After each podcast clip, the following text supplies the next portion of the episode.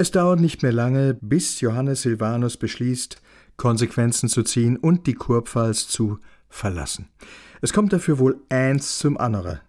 Die andauernden Auseinandersetzungen um die Kirchenzucht, die hartnäckigen Bestrebungen von Olivian und seinen Kollegen, die Macht zu erlangen, deren unverhohlene Anfeindungen gegen jeden, der wagt, ihnen zu widersprechen, ein Kurfürst, der zunehmend mit den Disziplinisten sympathisiert und schließlich die eigenen Zweifel am althergebrachten Dogma der Dreifaltigkeit.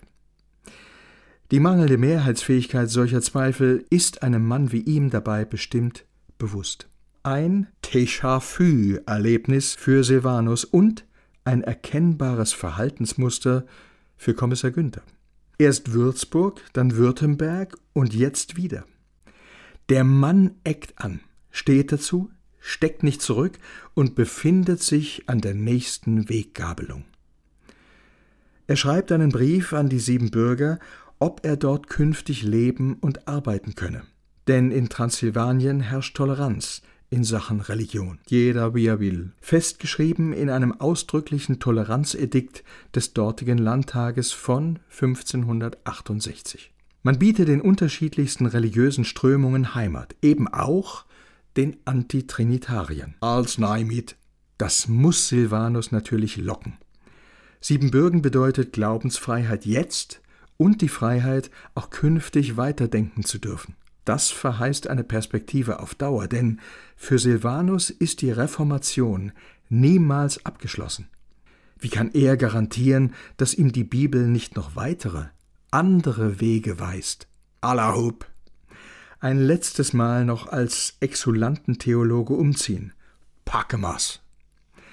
Beim Reichstag in Speyer will er seinen Brief dem Gesandten von Siebenbürgen übergeben. Seine beiden Begleiter sind im Bilde. Kollege Neuser will auch weg. Manche meinen, der liebäugele gar mit dem Islam und dem türkischen Sultan. Wehe, der Dritte im Bunde weiß, was die anderen vorhaben, hat aber in Speyer ein eigenes Anliegen. Ihm hat der Kirchenrat übel mitgespielt, er will Gerechtigkeit. Anathema. Alles läuft reibungslos. Silvanus nimmt in Speyer Kontakt auf mit dem siebenbürgischen Gesandten Beckes und überreicht seinen Brief. Doch der Brief kommt in falsche Hände. Der Kaiser erfährt davon und auch der Kurfürst.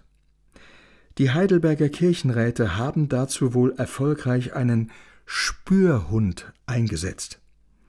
Ganz falsch lag Kommissar Günther also nicht mit der Spion-Idee. Und so nimmt das Schicksal seinen Lauf. Puh. Kommissar Günther lehnte sich zurück. Schä war's geschafft. Nun stellte sich eine ganz entscheidende Frage. Was davon konnte er Nolan mitteilen? Puh, ganz einfach. Nix.